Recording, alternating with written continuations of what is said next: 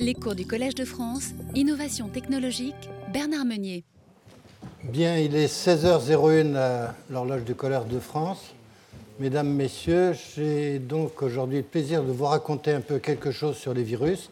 Et en deuxième partie, vous aurez euh, une conférence faite par Jean-Pierre Majoral, euh, non pas sur les virus, ni en complément des virus, mais sur des nouveaux outils thérapeutiques tout à fait euh, nouveaux, intéressants, innovants, dont vous entendrez parler dans les années à venir, sont des outils suffisamment versatiles euh, pour devenir, j'espère, dans le futur, de véritables agents thérapeutiques dans différents domaines. Mais ça, c'est la deuxième heure. On va d'abord commencer par un petit tour d'horizon sur les, maladies virales. Alors, les maladies virales, euh, ce sont le domaine des virus, et les virus sont des agents euh, pathogènes qui ont une capacité formidable, pathogène ou non, ça dépend des virus, à infecter tout le monde vivant, que ce soit les bactéries, que ce soit les plantes, les animaux, les hommes. Donc les virus sont parfaitement organisés pour pénétrer dans les cellules euh, hautes et s'y répliquer. Alors, le microscope optique au XIXe siècle était un outil formidable utilisé par euh, toute la génération des pastoriens, euh, ça permettait de voir les bactéries, ça permettait de voir les agents pathogènes euh, comme les Plasmodium falciparum, par exemple. Donc ça a été magnifique, ça a permis d'identifier les virus, faire des catégories pour les virus, savoir exactement comment on allait pouvoir les observer, les identifier, les caractériser. Et le, grand regret de, Pasteur euh, a été de ne pas voir le virus de la rage. Donc Pasteur a travaillé sur un vaccin et il a été très frustré de ne pas voir le virus de la rage. Trop petit pour les microscopes de l'époque. Grossissement n'était pas assez fort. La plupart des virus ont des tailles entre 200 et 300 nanomètres. On va retrouver ces dimensions avec les dendrimères dont va parler Jean-Pierre Majoral. Donc on est au-delà de la taille des molécules chimiques classiques, euh, au-delà de la taille des, protéines, et on est dans un univers qui est tout de même beaucoup plus petit, 2, 3, 5, 10 fois plus petit que les bactéries. Voilà. Le premier virus identifié, c'est le virus de la mosaïque du tabac. Voilà à quoi ressemble ce virus. Des pigmentations blanchâtres sur les feuilles de tabac et à l'époque où l'industrie du tabac était extrêmement importante euh, un peu partout dans le monde, et y compris en France, eh bien, euh, on s'est intéressé, euh, parce qu'une fois que le virus est installé, la qualité des feuilles de tabac n'était pas tout à fait ce qu'elle attendait pour les fumeurs. et donc, voilà, on est cherché à comprendre ce qu'était le virus du tabac. Alors, vous avez des noms célèbres ici, et en particulier ce monsieur qui, le premier, a compris qu'en utilisant des filtres de porcelaine, on pouvait récupérer un jus qui contenait l'agent infectieux. Donc on a utilisé le terme virus, qui en latin veut dire poison, pour désigner cet agent infectieux qui était capable de transmettre effectivement la maladie à d'autres feuilles de tabac non infectées. Donc voilà, ça le, virus de la mosaïque du tabac était un virus particulièrement euh, important pour les chercheurs en virologie parce que ça a été véritablement euh, le virus sur lequel tout le monde a travaillé, comme on travaille en bactériologie sur Escherichia coli par exemple. Alors, ce sont des bâtonnets, voilà les, vues au microscope un peu plus grossissant que le microscope traditionnel du 19e siècle. Ce sont des bâtonnets, on a, c'est magnifique, c'est 300 nanomètres de long. Les, premières images un peu sérieuses, euh, c'est 1939. 1955, on comprend que le virus est un ARN viral simple brun qui s'enroule selon cette forme et qui a juste un peu de protéines autour pour lui permettre de survivre et surtout de s'infiltrer dans toutes les cellules qui vont être infectées par ces virus, différents virus. Alors les virus ont des compositions différentes. Soit ils sont au point de vue base matériel génétique des virus à ARN ou des virus à ADN. Ils ont des formes différentes et qui permettent de les caractériser, de les reconnaître euh, au microscope facilement, soit linéaires, soit sphériques. Alors il y a un comité international euh, pour euh, la taxonomie des virus, de façon à ce qu'on s'y reconnaisse. Et en général, les trois critères principaux pour la classification des virus, c'est le type de génome viral, ADN ou ARN, la stratégie de réplication, qui varie, suivant que c'est de l'ARN ou de l'ADN, et la structure de la particule virale. Voilà, on a actuellement une classification dite de David Baltimore, David Baltimore, prix Nobel 75, euh, grand spécialiste des virus, et on a six groupes. Voilà, le groupe 1, c'est un virus à ADN double brin. L'exemple, euh, c'est le virus de l'herpès. Le groupe 2, c'est virus à ADN simple brin. C'est par exemple le virus de la striure euh, du maïs. Hein, on passe de l'humain au maïs, aux végétaux. Groupe 3, virus à ARN à double brin, rotavirus. Groupe 4, virus ARN simple brin à polarité positive, c'est la façon dont on va lire avec les polymérases euh, l'ADN. Euh, il y a un virus classique bien connu depuis qu'on a eu une épidémie de SRAS, c'est la famille des euh,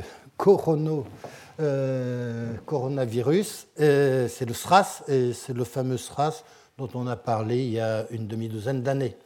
Le groupe 5, c'est virus à ARN simple brun à polarité négative, Ebola, on va en parler. Et le groupe 6, c'est virus, c'est rétrovirus. Ce sont des ARN ou des ADN euh, transcriptase inverse. Et on a par exemple le, célèbre VIH, euh, qui est un rétrovirus à ARN simple brun. Et le virus de l'hépatite B est un rétrovirus à ADN double brun. Voilà, les virus, il y a toute une famille avec euh, différents contenants euh, au point de vue génétique. Voilà. Alors, la prolifération virale passe par l'infection d'une cellule hôte.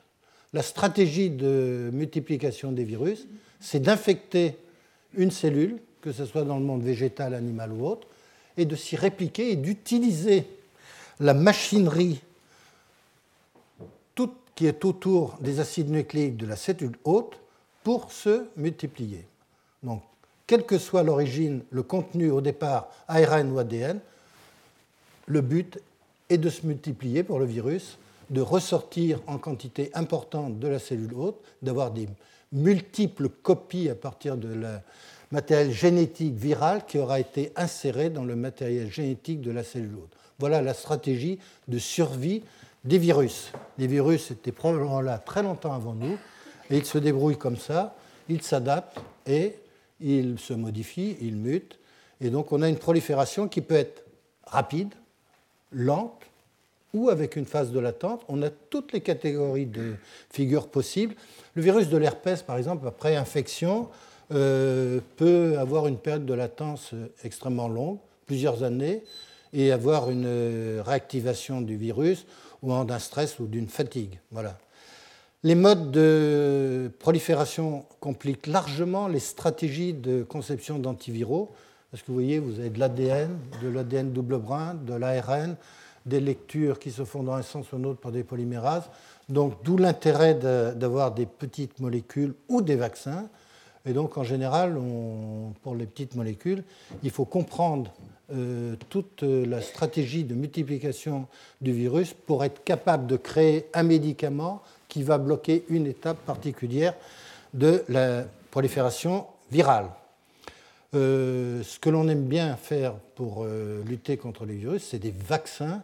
Dans la période où le vaccin, dans le moment où le vaccin est en circulation sanguine, dans la circulation, de pouvoir avoir une stimulation du système immunologique qui va faire que vous allez avoir des anticorps spécifiques contre euh, des virus et vous allez vous débarrasser des virus de cette manière.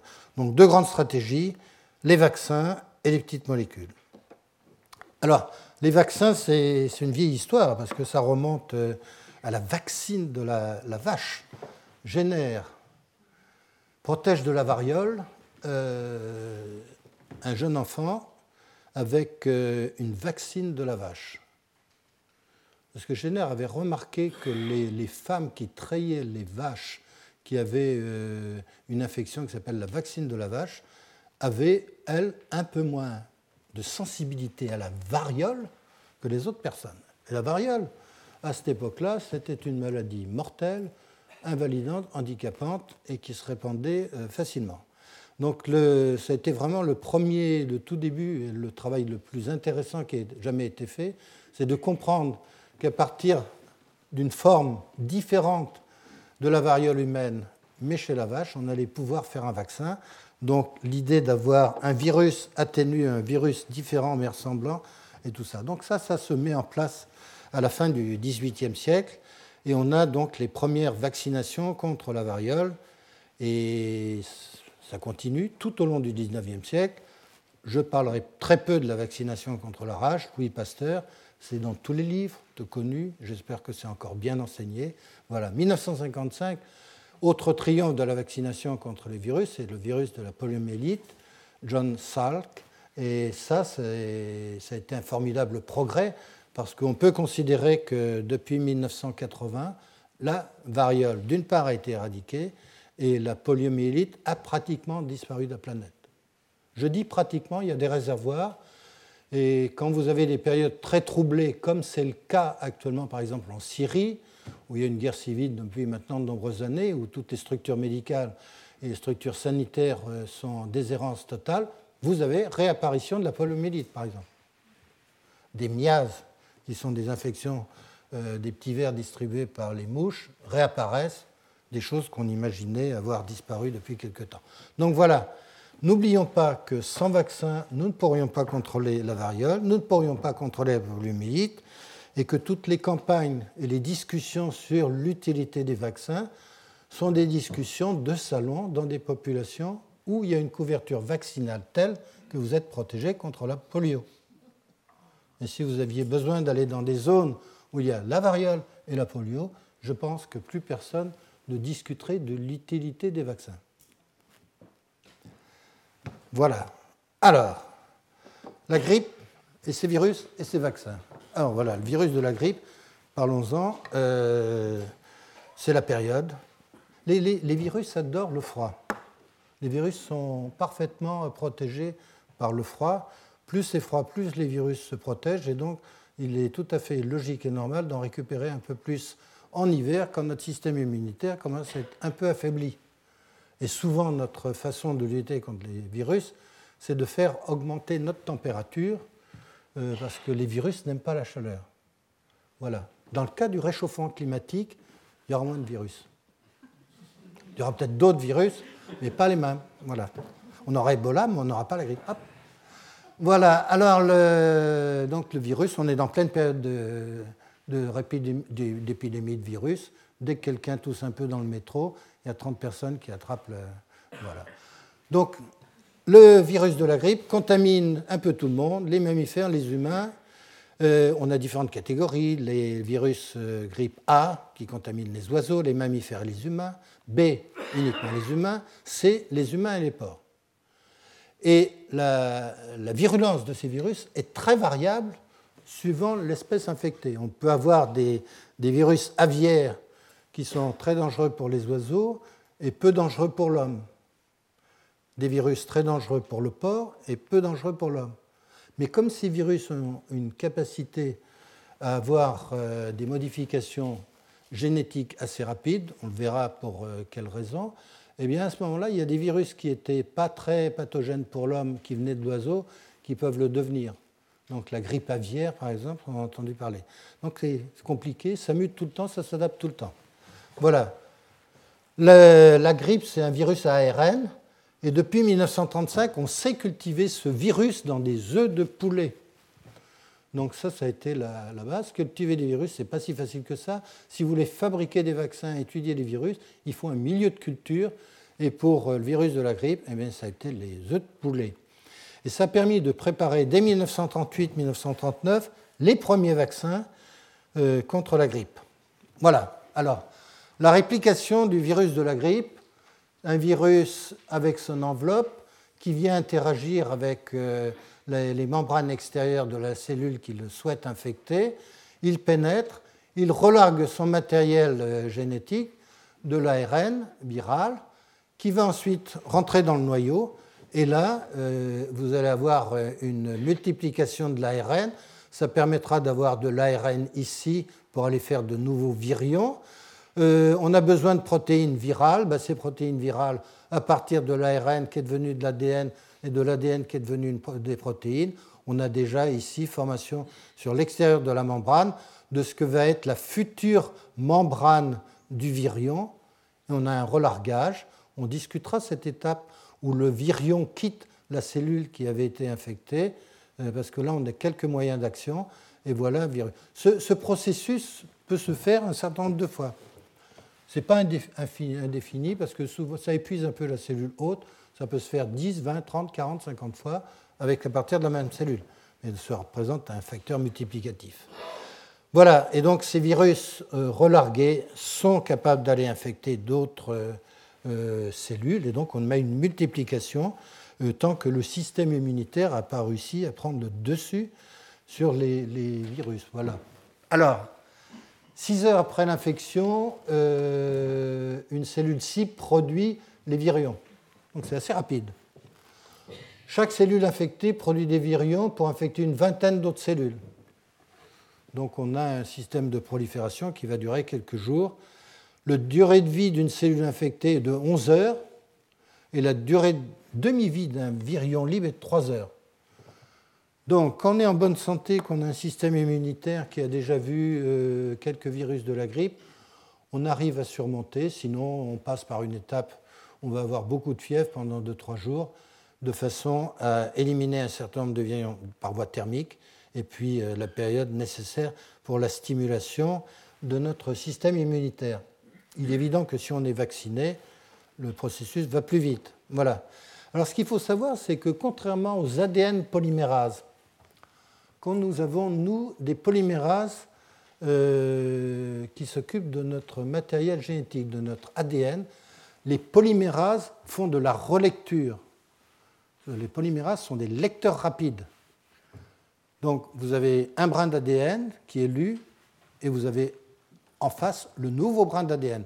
C'est un processus qui est très rapide et suffisamment rapide pour que de temps en temps il y ait une erreur. Mais les ADN polymérases humaines ont la capacité à faire de la relecture, c'est-à-dire qu'on corrige nos fautes d'orthographe. Donc ça, c'est un processus intéressant qui nous permet de ne pas muter trop vite. Pour les virus, il n'y a pas de... Les ARN polymérases ne sont pas de bonnes relectrices. Donc il y a des erreurs, et c'est comme ça qu'il y a un nombre important de mutations sur les virus. Ce qui entraîne des difficultés pour la création des vaccins, parce que ça veut dire que selon les années, selon les, mélanges viraux souches qui ont tendance à, muter, on va avoir besoin de refaire des vaccins adaptés aux souches qui circulent le plus. Donc chaque année, on adapte un petit peu le, vaccin. Donc voilà les problèmes. Alors, vous entendrez parler des H1N1, H3N2 tout ce jargon, ça correspond à la nomenclature des virus. Ça, c'est les virus de type A, c'est un virus aviaire. La géographie, ça, ça veut dire qu'il vient d'une ville euh, en Chine. Alors, il a eu un numéro de code, 411. L'année où il a été isolé, c'est 2002. Et H3N2, ce sont la H3, c'est les protéines d'enveloppe, l'hémagglutinine, qui est une protéine glycoprotéine, euh, le nombre est lié euh, à la structure de l'hémagglutinine et N2, ce sont les neuraminidases, pardon, euh, qui est une glycoside hydrosylase importante parce que c'est celle qui est impliquée dans le relargage, la séparation entre le virion et la protéine d'enveloppe extérieure de la cellule infectée. Donc on a H1N1, H5N1, toute la famille des virus de la grippe. Alors, quelques virus de la grippe célèbres. H1N1, c'est le virus de la grippe espagnole, et ça a été aussi ce qu'on appelait la période de la grippe du cochon en 2009, surtout en Chine. Euh, on connaît tout maintenant du virus H1N1. On a retrouvé des, des personnes décédées de H1N1, du virus de la grippe espagnole, dont le, le corps avait été conservé au froid en Norvège en particulier, dans les pays nordiques et on a pu comme ça récupérer des prélèvements et avoir une identification complète de H1N1. Donc avec la biologie synthétique, actuellement, on peut, fabriquer en laboratoire du virus H1N1. Hmm. Ça veut dire tout de même qu'avec les progrès de la biologie synthétique, de la capacité que l'on a à recréer des virus, il est évident que le nombre de laboratoires qui ont accès à ces technologies n'étant pas en nombre limité, euh, ça suppose tout de même une surveillance parce que le virus de la grippe espagnole, s'il était distribué dans une grande ville, euh, poserait les mêmes problèmes actuellement de pathologie que euh, ce qu'a été l'épidémie de la virus de la grippe espagnole en 1918. H2N2, grippe asiatique, 1957. Un certain nombre d'entre vous se souviennent de la grippe asiatique des années 1957. La grippe de Hong Kong, H3N 1968, aviaire. Alors ça, c'est un virus qui vient des oiseaux. Et 2004, H5N1. Voilà, alors on a tout, si vous voulez lire un peu plus sur la reconstitution du virus de la grippe espagnole, vous avez une référence ici. Tout ça, c'est très positif. C'est-à-dire qu'on a maintenant une connaissance moléculaire, une connaissance de la génétique de tous ces virus de manière extrêmement précise. Il est évident qu'il y a des sources d'inquiétude. Euh, les étapes de bioterrorisme pourraient passer dans le futur par l'utilisation de virus. La variole, peut-être pas. Les souches de variole sont maintenant en nombre très limité dans quelques laboratoires dans le monde. La poliomyélite, ça ne se transmet pas facilement, donc on ne peut pas l'utiliser euh, comme arme euh, pour le bioterrorisme. Mais les virus, il faut se méfier. Donc il y a des réflexions actuellement euh, au meilleur niveau, y compris chez les scientifiques, pour bien éviter tous les problèmes de propagation de techniques de biologie synthétique pour refaire des virus qui pourraient être ultra dangereux. H1N1 2009 en France, magnifique campagne de vaccination. Tout le monde se souvient. En fait, c'est une campagne un peu ratée. Euh, le bilan de cette campagne, euh, il y a des bilans très très positifs. Euh, le premier bilan, c'est qu'on n'a jamais autant parlé d'hygiène pasteurienne. Donc ça, ça a été bien. On s'est souvenu qu'il faut se laver les mains et que la façon de transmettre les virus, c'est quand tous on met la main dans sa bouche, au Japon, on porte un masque et on n'est pas obligé d'expectorer tous ces virus euh, à la face de tout le monde. Ça, c'est le premier point important. Deuxième point, le lavage des mains est important. On a beaucoup de virus sur les mains, et si avant de passer à table ou de manipuler de la nourriture, on se lave les mains correctement, on élimine beaucoup, beaucoup de virus, on évite, d'en transmettre. Donc voilà, ça paraît étonnant, mais il était nécessaire d'avoir cette épidémie H1N1 pour reparler d'hygiène en France au XXIe siècle. L'hygiène était connue au XIXe siècle, au XXe siècle, mais c'est en perte de vitesse au XXIe. Voilà. Le, point euh, important, c'est que cette campagne a été organisée de telle sorte que, malgré tous les efforts, on n'a vacciné que 10% de la population. Et si vous voulez avoir une couverture vaccinale importante dans une maladie, il faut avoir au minimum 50 à 60 ou 70% de couverture vaccinale, ce qui veut dire que vous devez, pour couper l'évolution de la multiplication de virus et des transmissions, avoir 60 à 70% de la population qui soit vaccinée. 10% ça bloque pas grand-chose.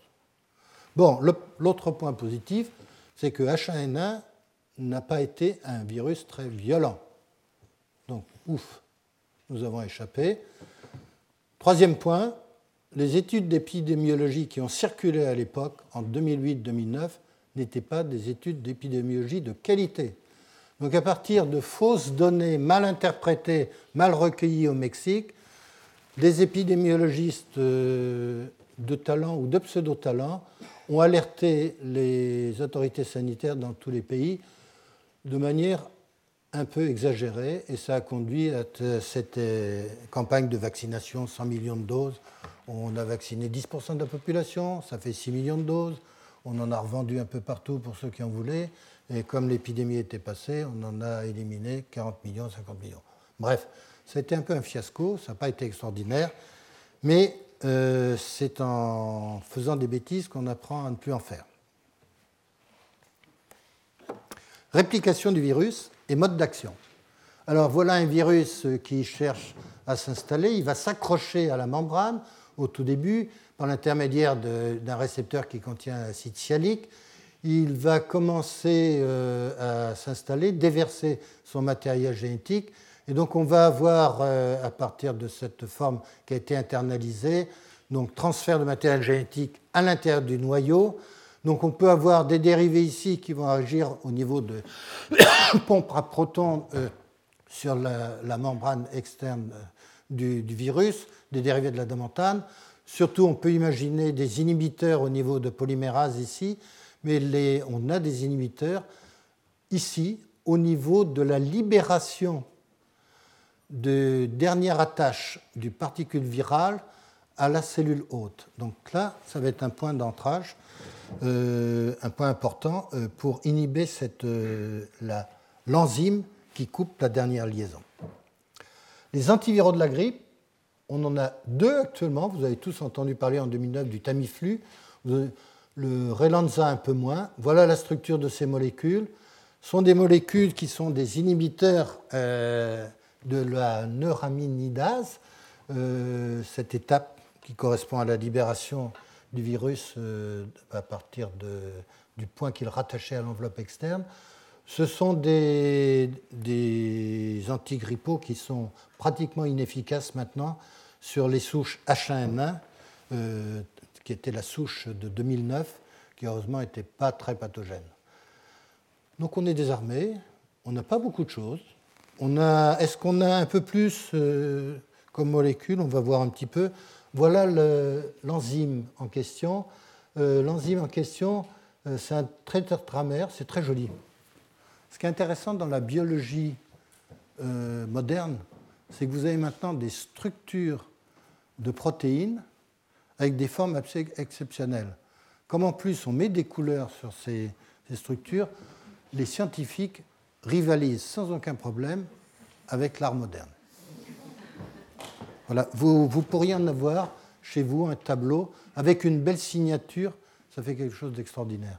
Donc euh, voilà, alors c'est, je ne vais pas détailler la façon dont cette enzyme fonctionne et ainsi de suite, mais vous imaginez que si vous avez, qu'on a la structure Orions X d'une telle protéine, de telle enzyme, on peut maintenant avoir une vision un peu rationnelle de la façon dont on peut créer des molécules pour aller inhiber euh, l'enzyme. Donc on sait faire des enzymes, mais malgré tout, il y a beaucoup de mutations et on a toujours du mal à avoir euh, des molécules très très efficaces. Voilà des exemples de mutations chez H1N1. Alors les mutations classiques s'expriment de la manière suivante. Vous avez H pour une histidine, qui est l'histidine 274, et dans la souche mutée, bah, l'histidine est devenue une tyrosine. Voilà. Là, vous avez une sérine qui est devenue une, asparagine, euh, et ainsi de suite. Et puis là, vous pouvez avoir une isoleucine qui est devenue une arginine R. Voilà les différences. Alors, cette mutation-là, elle est fréquente, et quand vous avez cette mutation, eh bien, vous perdez euh, l'activité euh, du Tamiflu. Il faut peu de choses. Une modification sur un, aminoacide, sur une structure qui est tout de même compliquée. Mais cette simple mutation fait que la protéine est modifiée dans sa forme et les interactions entre l'inhibiteur et la protéine sont affaiblies, et à ce moment-là, il y a une perte d'activité de l'inhibiteur euh, vis-à-vis de l'enzyme. Donc il faut très peu de choses, une seule mutation, et vous perdez l'activité d'une molécule. Alors comme les virus mutent, souvent, et vous voyez, vous avez une collection, et vous êtes toujours face, on est toujours en retard euh, par rapport aux, souches virales. Donc il y a un enjeu, il y a une course permanente, identifier les mutations sur les nouveaux virus pathogènes et essayer de construire le plus vite possible des inhibiteurs. Voilà. Alors on a euh, actuellement en chantier un certain nombre d'inhibiteurs nouveaux, dont certains sont autorisés. Euh, celui-ci, le Peramivir, est autorisé au Japon. Euh, on a une phase 3 qui est en phase finale aux États-Unis et probablement euh, on va avoir euh, l'autorisation de cette molécule Japon-États-Unis. L'Europe viendra après. Ce sont des inhibiteurs qui travaillent à des puissances qui sont 10 euh, nanomolaires. C'est des travaux récents de cette année voilà, bon, c'est des bons inhibiteurs. on peut espérer qu'ils ont, ils auront une durée de vie suffisante. Il ne faudrait pas que dans deux ans ou trois ans, il y ait des mutations qui rendent obsolète l'utilisation de ces inhibiteurs de la grippe. Voilà. Alors, vous avez entendu parler des siRNA euh, et des dérivés de la damantane. Donc, euh, on va en parler un tout petit peu. Les siRNA sont, sont des, molécules particulièrement intéressantes. Alors, les siRNA, c'est Small Interfering RNA en anglais. Les petits ARN interférents, les PARNI. Alors, ce sont des, qu'est-ce qu'on va retenir de, ces petits ARN Ce sont des petits ARN qui se lient à l'ARN messager. Et lorsqu'ils sont liés à l'ARN messager, la lecture de l'ARN messager ne se fait pas correctement. Et à ce moment-là, il y a des nucléases qui viennent couper l'ARN messager en se disant, en fait, là, on a une fausse information, on va se débarrasser de ce matériel. Donc il y a tout un système comme ça de nettoyage d'informations euh, qu'on va considérer comme fausses dans euh, la cellule ou les cellules. On a toujours tout un tas de, de corrections qui entrent en jeu de façon à ce que tous les systèmes cellulaires fonctionnent correctement.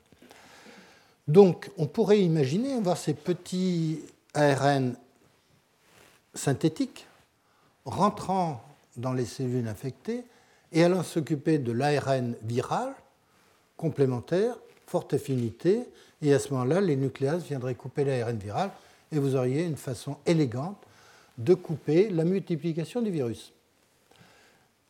C'est extrêmement satisfaisant sur le plan logique, sur le plan biologique, sur le plan synthétique. Il y a un seul inconvénient, c'est que il y a une chose dont nos cellules et les cellules bactériennes ou virales euh, n'aiment pas, c'est tout ce qui est matériel qui peut ressembler à de l'information génétique venant de l'extérieur. Évident, on a envie de se protéger euh, de tout le matériel génétique venant d'autres espèces, de façon à ne pas être transformé trop rapidement. Et donc, cette pénétration dans les cellules de ces polynucléotides que sont ces ARN est extrêmement difficile. C'est une étape, au point de vue pharmacologie actuellement, sur laquelle il y a beaucoup de gens qui travaillent avec différentes techniques. On a eu des, tentatives plus ou moins heureuses, malheureuses, mais en fait, on n'a pas de système extrêmement efficace pour faire pénétrer des petits ARN dans des cellules infectées. Donc c'est une stratégie intéressante, mais qui pour l'instant n'a pas encore donné euh, tout, ce que l'on pouvait en attendre. Voilà la damantane avec une amine, une molécule ultra simple, qui a été utilisée euh, par Eli dans les années 1960 euh, contre le virus de la grippe. Tous les virus maintenant ont muté et cette molécule n'a plus aucune activité antivirale. Juste pour la petite histoire, vous ajoutez deux méthyl ici et ici, et ça fait la mémantine qui est utilisée dans le traitement de la maladie d'Alzheimer. Voilà d'une molécule qui a été utilisée pour traiter la grippe, avec deux méthyles de plus, on est passé à la maladie d'Alzheimer. Ça, c'est le recyclage de certaines chimies. Voilà. Alors, c'est utilisé aussi dans le, traitement de certains Parkinson, et c'est un inhibiteur du récepteur de la N-méthylaspartate, euh, qui est un récepteur euh, qui est impliqué au niveau des neurones. on va en reparler quand on parlera de la maladie d'Alzheimer dans le cours numéro 8, juste à la fin janvier, troisième lundi de janvier. Le SRAS, syndrome respiratoire aigu sévère, un nouveau virus dans la collection des virus apparu euh, en Chine en 2002 et qui est à l'origine d'une pneumonie grave. il y a eu des épidémies en Chine en 2002-2003. Et puis actuellement, il y a un foyer au Moyen-Orient 2012-2013. Et donc on surveille le, SRAS euh, pour savoir s'il y a euh, des disséminations du virus. On s'en méfie parce qu'on n'a vraiment pas grand-chose, pas de vaccin efficace, pas d'antiviraux petites molécules. Donc on n'aimerait pas avoir euh, le SRAS qui se promène un peu partout. Et s'il y a une chose qui se promène bien, c'est les, virus dans les transports. dans les avions, on a de bons filtres pour les bactéries. Et je le dis doucement, les filtres sont moins bons pour les virus. Par contre, pour les bactéries, c'est très efficace. Voilà. quand on est dans un avion pendant 10 heures, 12 heures, on respire plusieurs fois que l'air que l'on a expiré, et donc on a très, très bons filtres. Alors les Japonais commencent à mettre des, masques avec des phthalocyanines qui ont une activité antivirale. Donc j'imagine que dans quelques années, euh, comme les Japonais sont très très en avance sur tous les problèmes d'hygiène et cherchent à éviter la transmission ou récupérer les virus des autres, mais ils aiment bien aussi empêcher que les autres récupèrent ses propres virus. Donc vous, verrez souvent au Japon des Japonais avec un masque euh, et maintenant, il y a une société japonaise qui fabrique des masques sur lesquels il y a une couche de métallophthalocyanine qui est capable de bloquer les virus. Et comme les virus ne voyagent pas tout seuls, en fait, ils sont souvent euh, sur une petite particule. Euh, peut être une particule de poussière, charbon, nanoparticule de diesel, et un peu. Donc, à ce moment-là, les, les complexes métallophthalocyanines réussissent à inhiber l'activité du virus. Donc on peut imaginer développer dans l'avenir, euh, dans tout ce qui est climatisation et autres, des virus euh, pour éviter la prolifération virale dans les transports. Voilà. On voyage beaucoup en avion, c'est comme ça que certains de virus sont disséminés. Bon, pour l'instant, on n'a pas grand-chose. Voilà à quoi ressemble le virus du SRAS. Ebola. Autre virus dont on n'entendait pas parler il y a une vingtaine d'années, et dont maintenant tout le monde a entendu parler, surtout depuis les six derniers mois. Donc tout le monde connaît le mot Ebola, petite rivière euh, en Afrique traversant un petit village où il y a eu les premières épidémies euh, de virus à Ebola. C'est un, voilà à quoi ressemble Ebola. Euh, voilà. C'est un ARN, 19 000 nucléotides, groupe 5 dans la classification de Baltimore. Et c'est un virus qui déclenche une fièvre hémorragique, mortelle, hein. ça dépend des endroits où vous êtes. Si vous êtes dans un milieu hospitalier, vous avez un peu plus de chances de vous en sortir. Si vous êtes au milieu de la brousse, un peu moins. Donc on va dire entre 50 et 70% de taux de mortalité. C'est un virus euh, qui est apparu au Soudan et au Congo en 1976. Euh, le réservoir ce sont des chauves-souris. Les premiers animaux infectés sont des singes et la consommation de viande de brousse euh, fait que la prolifération du virus peut atteindre l'homme. Alors, la voie de transmission du virus est heureusement par coupure, par exemple. Quelqu'un découpant une viande de brousse ayant une coupure va être infecté si le singe est infecté. Voilà. Donc il n'y a pas de transmission comme le virus de la grippe par voie aérienne.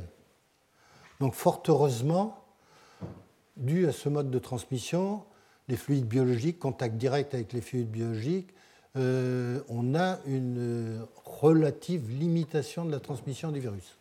Donc ça, c'est une bonne nouvelle. Euh, la mauvaise nouvelle, c'est que c'est un taux de mortalité élevé et qu'actuellement, on n'a rien. Et vous avez une épidémie dont tout le monde a entendu parler dans l'Afrique de l'Ouest, voilà euh, une, image que j'ai récupérée dans le New England Journal of Medicine, qui est parue euh, il y a peu de temps, et dans laquelle, vous voyez, il y a une route qui va d'une partie du sud de la Guinée jusqu'à Conakry. Et le long de cette route s'est développé les premières épidémies, euh, le début de l'épidémie que l'on a actuellement, avec une contamination en Sierra Leone et au Liberia. Et c'est cette zone de l'Afrique de l'Ouest actuellement qui est touchée par le virus Ebola. Euh, en Sierra Leone, population de quelques millions d'habitants, euh, au début de l'épidémie, il n'y avait que 32 médecins. Donc on a besoin, pour une personne touchée, on considère qu'il faut une équipe de 4 à 5 soignants. Donc c'est euh, un peu compliqué. Qu'est-ce qu'il reste pour se protéger contre le virus Pour les gens qui sont sur le terrain, pour les équipes de médecins du monde, par exemple, aux Médecins sans frontières, Médecins sans frontières plus que Médecins du monde, eh bien, euh, il reste des combinaisons étanches et pour se désinfecter les combinaisons avant de se déshabiller, il reste l'eau de Javel. Les pulvérisateurs que vous voyez sur les photos sont des pulvérisateurs d'eau de Javel diluée. Voilà, parce que l'eau de Javel a un avantage. C'est un produit qui ne coûte pas très cher et qui est un puissant agent de destruction de tout pathogène. Il n'y a aucun pathogène qui résiste à l'eau de Javel. Donc vous pouvez encore utiliser de l'eau de Javel, euh, même si de temps en temps sur certains blocs, vous verrez que l'eau de Javel est un produit dangereux parce qu'effectivement, il ne faut pas le mélanger avec du vinaigre, il ne faut pas en boire, ça fait des trous dans les vêtements si on en donne. Enfin, en actuellement, pour se désinfecter contre le virus Ebola, c'est encore l'eau de Javel qui est là. Voilà la situation. Va-t-elle être maîtrisée? On espère. Euh, il y a tout de même euh, un temps d'incubation. Enfin, il y a beaucoup de choses à faire. C'est compliqué, Ebola. Si vous voulez faire des recherches sur Ebola, vous ne pouvez pas faire ça dans un laboratoire ordinaire. Compte tenu de la dangerosité de ce virus, il faut un laboratoire de niveau P4. Il y a un laboratoire P4 à Lyon, il y en a un autre dans la région parisienne. Il n'y a pas des dizaines et des dizaines de laboratoires. Donc jusqu'à présent, euh, on a fait très peu de recherches. Là, actuellement, vous comprenez que les recherches s'accélèrent. Il y a deux, trois candidats vaccins euh, qui sont en cours. Euh, c'est compliqué. Ebola, tant que c'était dans la brousse, ça se limitait aux villages qui avaient été infectés. Quand vous êtes dans des zones très urbaines, vous avez une prolifération du virus qui est beaucoup plus importante. Il y a une période d'incubation qui est de 6 à 7 jours, pendant laquelle il n'y a pas de risque de transmission, ce qui est important. Et par contre, la propagation, en particulier dans la, dernière période précédant le décès, euh, est, importante et les traitements des fluides biologiques euh, sont à haut risque. Voilà. Chikungunya, autre virus. Ah, on en a entendu parler de chikungunya parce que c'est Chikungunya, euh, c'est l'île de la Réunion. Il y a une période de virus dans l'île de la Réunion importante. Alors, c'est un virus sphérique. Voilà, ça ressemble un peu à ça. Alors, la transmission ne se fait pas par euh, autre chose qu'un moustique dont vous avez tous entendu parler. Vous voyez, il a les pattes, il est tigré. Voilà, il a, dont on l'a baptisé très vite moustique tigre. En fait, c'est un moustique Aedes. Voilà, et il est, euh, c'est le méchant moustique. Il transfère tout ce qui est dingue, fièvre jaune et chikungunya. Voilà. Mais là, on a identifié le vecteur. Alors, que faire pour lutter contre une de chikungunya? Actuellement, on n'a pas de médicaments, pas de petites molécules, pas de vaccin. Donc, il faut bien être conscient. Et on a un vecteur qui est le moustique. Alors, je vais prendre l'exemple de la Réunion. Avant l'épidémie de, 2005, et depuis la Deuxième Guerre mondiale, où on a tout de même produit de manière massive des insecticides dont certains n'ont pas laissé une bonne trace, une bonne réputation, le DDT, euh, mais ça a permis de tuer les moustiques. Donc à La Réunion, quand il y avait une épidémie de chikungunya, il y en a régulièrement tous les 5-6 ans, on sort les insecticides, on détruit les moustiques, on demande aux gens d'éviter de euh, garder euh, des réservoirs à moustiques qui peuvent être des coupelles sous les pots de fleurs, qui peut être une piscine qui n'est pas entretenue depuis 2-3 ans, euh, parce qu'on a vu, on n'a plus envie, on n'a pas le temps de s'occuper de la piscine, mais c'est devenu un marigot à nénuphar et surtout à moustiques. Et, donc à ce moment-là, vous avez tout ce qu'il faut pour avoir prolifération de moustiques et vous avez les pitchs chez Kungunya qui démarrent et qui commencent. Alors en 2005, on a mis un peu de temps avant de déclarer euh, la guerre aux moustiques, et donc on a eu 250 morts. Actuellement, a chikungunya euh, dans les Antilles et chikungunya euh, en Guyane, et il y a un peu plus de lutte contre les insecticides, avec, contre les moustiques avec des insecticides, et donc on bloque l'épidémie de chikungunya. À La Réunion, on a fait l'expérience, euh, il y avait tout de même pratiquement 30% de la population qui avait été infectée. C'est invalidant le chikungunya. Les gens mettent ensuite des mois à récupérer du chikungunya. Et donc ça s'est terminé euh, au bout de six mois avec une alerte déclenché par le préfet de la Réunion et l'envoi de 800 militaires français équipés pour traiter euh, tous les endroits où il y avait des moustiques. Et il y a eu après euh, le traitement de moustiques, effondrement, et on a arrêté l'épidémie de chikungunya avec des insecticides. Voilà. J'ai toujours des discussions avec les gens qui aiment protéger les moustiques, mais euh, c'est toujours dans des endroits où il n'y a pas de moustiques. Voilà. Donc, Bien, alors, méfions-nous, euh, entre les moustiques et chikungunya, il faut choisir le moustique. Voilà. VIH et SIDA.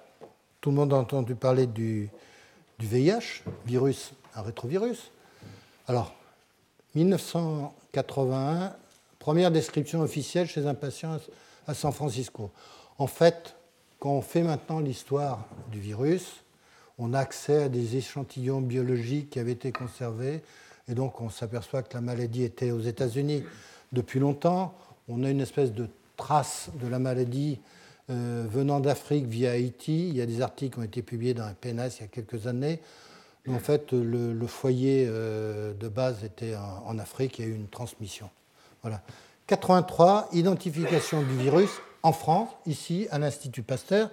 C'est les travaux Montagnier, Barré Sinoussi, euh, prix Nobel d'il y a quelques années. Magnifique travail d'identification du, virus, Institut Pasteur. Séquençage D84, Brian Hobson à l'Institut Pasteur fait le séquençage euh, du virus. Et j'avais eu l'occasion de le rencontrer en 85-86. Il m'avait fait cette confidence. Quelqu'un qui a le sida, c'est comme si quelqu'un était infecté par la collection des virus de la grippe de Pasteur. Ça mute de partout et ça va pas être facile pour trouver un vaccin. Nous étions en 86. Ouh, Cassandre, oiseau de mauvais augure, dit-on. Nous sommes 30 ans plus tard, nous n'avons toujours pas de vaccin. Parce que c'est un virus qui mute, parce qu'il n'y a pas, vous n'êtes pas infecté par un virus, par une souche, mais par une collection. Et ça, c'est toujours très compliqué à gérer, parce que ça veut dire que ces virus-là, étant tous différents les uns des autres, ont tous une petite modification qui fait qu'ils ont leur propre capacité pour rentrer dans les cellules et les infecter. Et donc c'est toujours très difficile de faire des vaccins sur des objets qui sont des mutants et une collection de mutants. Donc ça, c'est un véritable problème. Et pourtant, on connaît le génome de tous ces virus. On les connaît, y compris les mutants. Mais la, création de virus est quelque chose de compliqué. Voilà. quand on a le génome de l'objet infectant, ça ne veut pas dire qu'automatiquement on a le vaccin. Retenez ça. Voilà une image, une belle image que l'on peut trouver dans les livres sur euh, le vaccin du virus. Donc il y a des protéines, vous avez entendu parler dans la littérature, tous les journaux, GP120 pour glycoprotéine 120, glycoprotéine 41, il y a des lipides membranaires, il y a une reverse transcriptase et on a un ARN. Donc l'ARN, il va falloir le lire en ADN. Ça, c'est le travail de la reverse transcriptase. Donc c'est un virus qui transporte son ARN et sa transcriptase, avec autour une enveloppe lipidique qui est organisée pour aller infecter des cellules. Les cellules ciblées sont en général des macrophages et des cellules de type CD4. Donc voilà. Alors depuis 30 ans, on a identifié toutes les étapes importantes dans la multiplication de ces virus. On a réussi à obtenir les structures aux rayons X de toutes les protéines importantes ou toutes les enzymes importantes.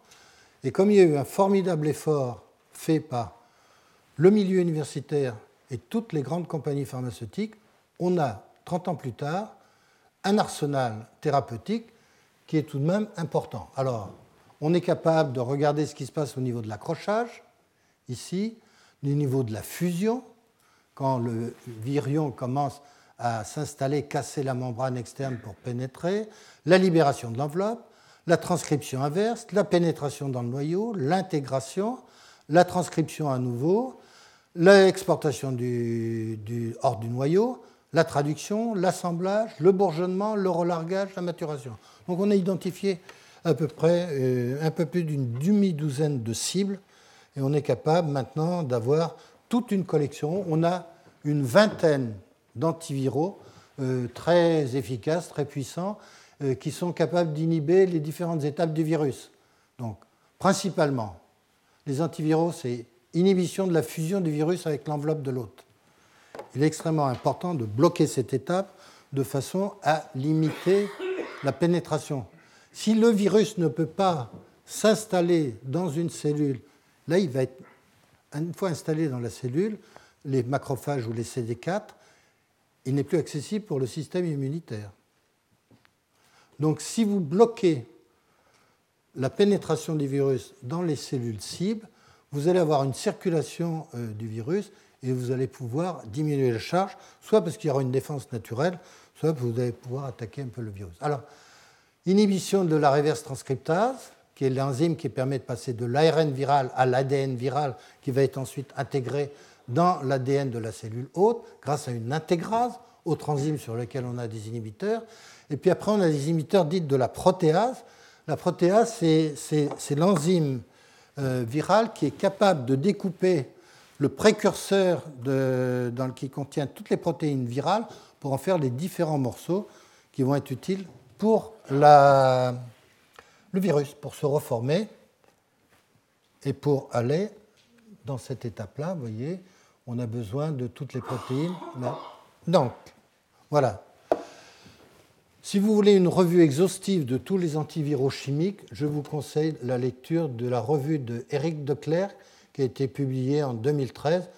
Il y a tellement exhaustif qu'il y a deux revues qui font 25 euh, pages chacune dans deux numéros, pour pas que ce soit trop indigeste pour les lecteurs du même numéro.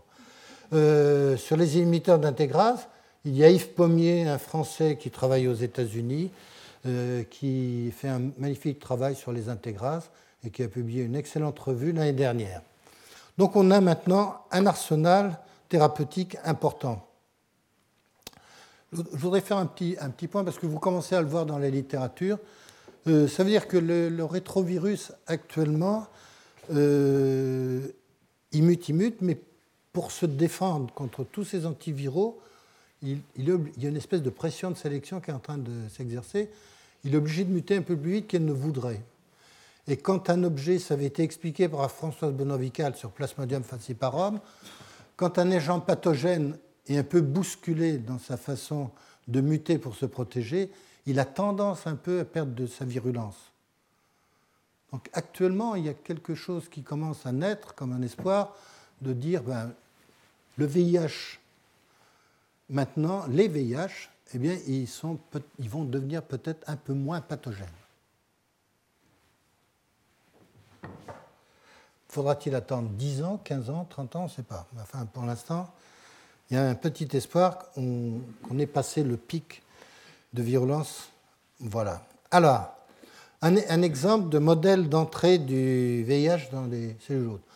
Là, on est du côté du CD4 récepteur. De ce côté-là, c'est la cellule qui va être infectée. Là, on est du côté du virus avec sa protéine GP120 et puis une espèce de coiffe, là, avec trois lobes. C'est, là, pardon, le GP41 bleu, et puis en violet, mauve violet, vous avez une espèce de, trilobe qui est la GP120 qui va s'accrocher sur les récepteurs euh, du CD4. Premier contact. À ce moment-là, il y a des contacts avec les récepteurs, un co-récepteur qui est ici matérialisé avec ce zigzag en mauve aussi, et c'est euh, cette enveloppe de glycoprotéines HR1 et à ce moment-là, vous allez avoir intégration et fusion. Donc l'accrochage se fait par un système assez compliqué qui met en jeu plusieurs protéines de structure variées et diverses sur lesquelles il peut y avoir des mutations. Ce qui fait que la création de virus capables d'inhiber correctement la pénétration de ces virus vis-à-vis -vis des CD4 n'est pas facile à construire. Ce n'est pas un processus simple. C'est un processus compliqué et efficace. Il faut voir que les, virus survivent depuis longtemps et ils se sont équipés d'une machinerie sophistiquée pour pouvoir entrer dans des cellules sélectionnées de manière efficace. Alors on a des inhibiteurs de fusion, par exemple. On a un inhibiteur de fusion qui est un, enchaînement de 36 acides aminés et qui est capable de bloquer l'inhibition des hélices HR1 et HR2 de la GP120 avec les récepteurs cytokines de la cellule. Vous voyez, c'est à ce niveau-là. Si vous mettez un peptide, on va bloquer cette euh, interaction. Alors, ce peptide, il a un inconvénient, c'est que tricoter, si je peux me permettre l'expression, 36 aminoacides euh, ou acides aminés, c'est pas si facile que ça. Et on est actuellement sur des coûts de 31 000 euros par an. 31 000 euros. Donc ça veut dire que quand vous êtes une personne infectée par le sida, vous avez trois antiviraux en général, dont certains sont aussi chers. Donc on est à des traitements qui sont de l'ordre de 30, 40, 50 000 euros par an. Ce ne sont pas des, traitements. Et comme ce n'est pas une maladie qui est orpheline, il y a beaucoup de personnes affectées par le virus du sida, euh, ça pose des problèmes parfois de budget. Alors on a une autre molécule euh, qui est intéressante qui permet de, bloquer l'entrée du virus en se fixant sur une autre protéine qui est la CCR5 du lymphome. Euh, c'est une molécule qui s'appelle Vicri-Viroc. Voilà la formule, petite molécule. Euh, et ça, c'est phase 2 magnifique. De phase 3 un peu décevante. On ne sait pas si cette molécule va être en fait euh, va trouver sa place, si l'efficacité va être jugée suffisante pour qu'elle soit adaptée sur le marché. Quoi. Voilà, guérit-on du sida? On aimerait, mais la réponse est non. On ne guérit pas du sida. Il y a eu des discussions, des polémiques. On a parlé du fameux patient de Berlin, personne qui aurait été euh, guérie du sida. En fait, c'est un artefact. Euh, la personne n'était pas réellement infectée, donc euh, elle a effectivement été guérie. Ça fait partie de, l'écume qu'il y a dans la presse. Euh, voilà, on ne guérit pas du sida. Ce que l'on a actuellement, c'est des traitements antiviraux suffisants pour atténuer la charge virale. C'est-à-dire que dans les cellules infectées qui reproduisent des virulents, vous pouvez, par l'intermédiaire des antiviraux dont je vous cité, diminuer la production de virulents et avoir une charge virale extrêmement faible, de façon à avoir aucun des effets secondaires euh, du sida. Voilà, ce qui permet aux gens de vivre avec le, sida, mais de continuer à vivre dans de bonnes conditions. Donc voilà, on a tout de même une maladie qui a beaucoup perturbé euh, et continue à perturber, sur laquelle il y a eu beaucoup d'efforts au point de vue pharmacologique, et malgré tous ces efforts, 30 ans après, on n'a toujours pas de vaccin. Donc c'est bien dommage et on aimerait avoir ce vaccin qui permettrait probablement, avec les antiviraux, d'éliminer le, sida. Voilà. Alors, il y, a quelque chose, c'est un travail personnel que je vais vous exposer euh, rapidement. On avait un rêve euh, dans le laboratoire, c'était d'aller, avec une petite molécule, couper l'ADN viral intégré. Parce que le réservoir, c'est l'ADN viral intégré une fois que le virus s'est déversé, a déversé son matériel génétique dans une cellule infectée, il intègre son ADN viral dans l'ADN double brun de la cellule hôte, et c'est cet ADN viral intégré qui sert de réservoir. Et donc si on pouvait aller détruire cet ADN viral intégré, ça serait bien. Eh bien, in vitro, on peut le faire. Alors on prend par exemple cette molécule donc c'est un oligonucléotide qui est complémentaire d'une séquence d'ADN viral intégrée. Donc voilà, on a une séquence suffisamment longue pour avoir une parfaite reconnaissance de cet ADN viral. Et puis là, on modélise euh, l'ADN viral. Et puis on accroche ici, donc ça c'est ce qu'on appelle l'oligonucléotide antisens par rapport à la cible, parce qu'il est dans l'autre sens, 3', 5', et là on va de 3' à 5', et on accroche une paire de ciseaux qui est une porphyrine activable, activable par des processus dont on pouvait imaginer euh, qu'ils soient les mêmes que la bléomycine, qui est une molécule antitumorale qui coupe l'ADN avec,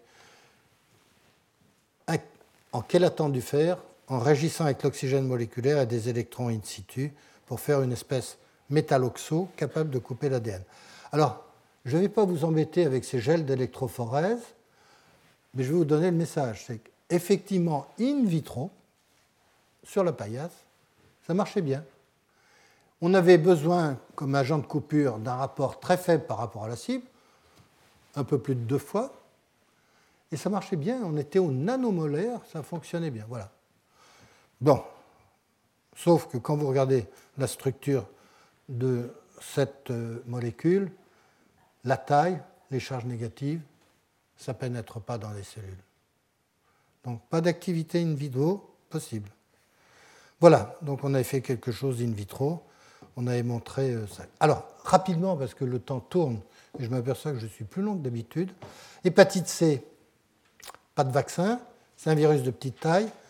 On a 4 400 000 personnes infectées en France, dans le monde 350 000 décès, euh, transmission euh, c'est les seringues, soins dentaires, méfiez. Euh, ça touche toutes les personnes qui touchent les seringues. Voilà. Euh, il y a un nouveau traitement efficace contre le virus de l'hépatite C. Alors, on faisait des traitements à l'interféron, je passe. Vous avez tous entendu parler dans la presse de cette molécule. Vous n'avez pas vu la formule, mais voilà la formule. C'est un nucléotide modifié donc pour les chimistes, c'est une molécule assez facile à faire. Voilà, mais cette molécule est actuellement proposée à 62 000 euros. Le traitement dure 3 euh, mois, 98% euh, de guérison, 4 mois, 98% de guérison, donc c'est une molécule efficace. Donc 62 000 euros. Si vous prenez les 230 000 patients en France et vous faites la multiplication, 14,2 milliards. Bon, peut-être que les 230 000 patients ne sont pas traités en même temps, mais euh, ça, tout de même, ça pose un problème. Alors, c'est une large discussion. On aura peut-être l'occasion, lors du colloque du 2 février, de discuter sur le coût de ces médicaments. Euh, c'est une société américaine, euh, Gilead, qui le vend à ce prix-là parce qu'il n'y a pas d'autres molécules et qui avait surtout besoin d'éponger des pertes sur les oligonucléotides antisens sur lesquels il travaillait sans succès depuis 20 ans. Voilà, on a besoin de nouveaux vaccins, on a besoin de nouveaux médicaments pour pouvoir lutter contre des virus. On a besoin de molécules capables d'aller toucher l'ADN viral du sida une fois intégré pour éliminer le sida. Et maintenant, je suis prête à répondre à vos questions. Retrouvez tous les enseignements du Collège de France sur www.collège-2-france.fr.